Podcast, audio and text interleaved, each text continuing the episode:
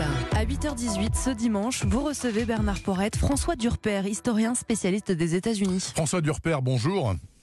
Bonjour Bernard. Merci d'être sur Europe 1 ce dimanche matin. J'ai d'abord une question que pas mal de gens se posent. Pourquoi la mort épouvantable de George Floyd a-t-elle les répercussions que l'on sait depuis deux semaines, alors que malheureusement ce n'est pas le premier mort aux États-Unis euh, qui euh, est tué par un policier blanc? On se souvient de Ferguson, on se souvient de bien d'autres histoires qui ont généré des violences, mais assez localisées ou en tout cas qui sont restées en Amérique. Pourquoi là ça explose au niveau mondial? Alors, euh, au, niveau des États-Unis, euh, vous avez raison. Euh, il n'y avait pas eu sous Barack Obama un mouvement national. Le mouvement Black Lives Matter était né sous, sous Barack Obama en 2013, mais pas de mouvement national. Et c'est peut-être lié au fait que beaucoup de gens se disent que il n'y a pas de possibilité d'évolution. Donald Trump, par exemple, n'a pas invité les membres de Black Lives Matter à travailler avec les syndicats de police comme ça avait été fait sous Barack Obama. Donc il y a ce premier élément. Vous avez raison de dire qu'il y a eu quand même beaucoup de morts au cours des dernières semaines et derniers mois. Amo Arbery qui est mort en faisant son jogging, Breonna Taylor qui est mort chez elle hein, suite à, un avis de recherche erroné de la police, Tamir ce petit 12 ans qui a été aussi tué par la police.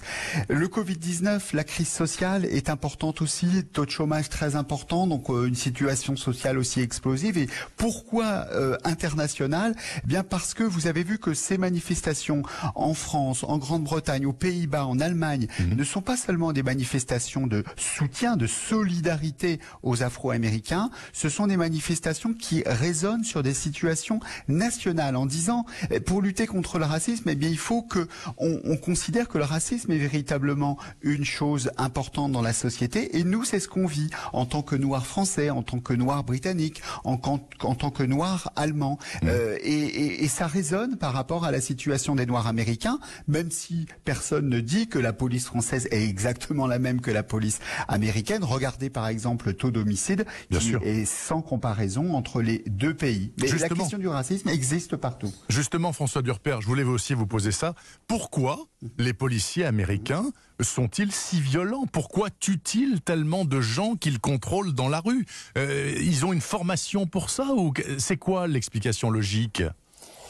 Alors, il y a, y a, deux choses. La première, c'est qu'il y a une culture de la violence dans la société américaine. Il y a notamment un port, le port d'armes, vous le savez, fait que la circulation des armes est très importante. Donc, le nombre d'homicides par la police est sans commune mesure. Hein. Plus d'un millier en France, on est de l'ordre d'une dizaine. Donc, c'est évidemment quelque chose qui est propre à la société américaine.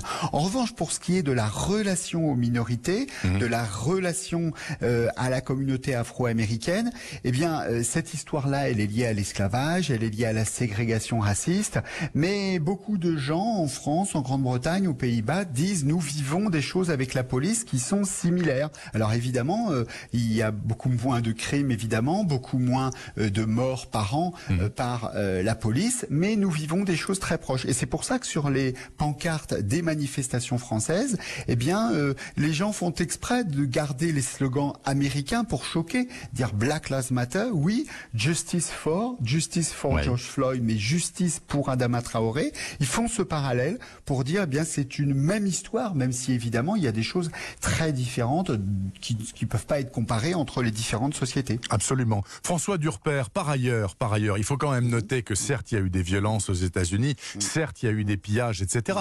Mais s'il n'y avait pas eu ces manifs et ces violences, mm. les flics de Minneapolis et notamment celui qui a tué George Floyd ne seraient pratiquement pas euh, Enfin, il y en a un qui était homicide involontaire et les autres rien du tout. Bernard, vous avez raison. Deux choses. La première, c'est l'histoire du pacifisme des Afro-Américains. Les sit-ins, les marches, la désobéissance civile, tout ça remonte à Martin Luther King et vous avez une tradition de pacifisme. Et puis la deuxième chose, c'est que vous n'avez jamais de manifestation suite à un crime raciste de la police. Les manifestations sont toujours après une décision de justice. Prenez par exemple 92 à Los Angeles, le tabassage de Rodney King. Euh, les révoltes ne suivent pas le tabassage de Rodney King, ils suivent l'acquittement des policiers qui ont tabassé Rodney King. Regardez ce qui s'est passé en 2013, Black Lives Matter.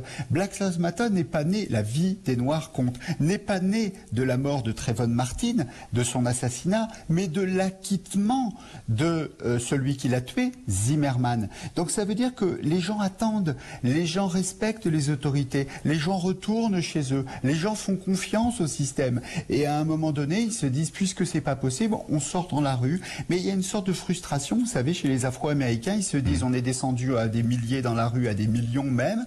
On est, euh, on a eu un président qui était noir. Qu'est-ce qu'il faut faire? Euh, Là, on nous promet un nouveau rapport, un nouveau rapport, mais il y a déjà eu le rapport Kerner en 69. Il y a déjà eu le rapport avec le, après Los Angeles. Il y a déjà eu un rapport après 2018. Alors, un énième rapport, est-ce que ça va faire changer les choses?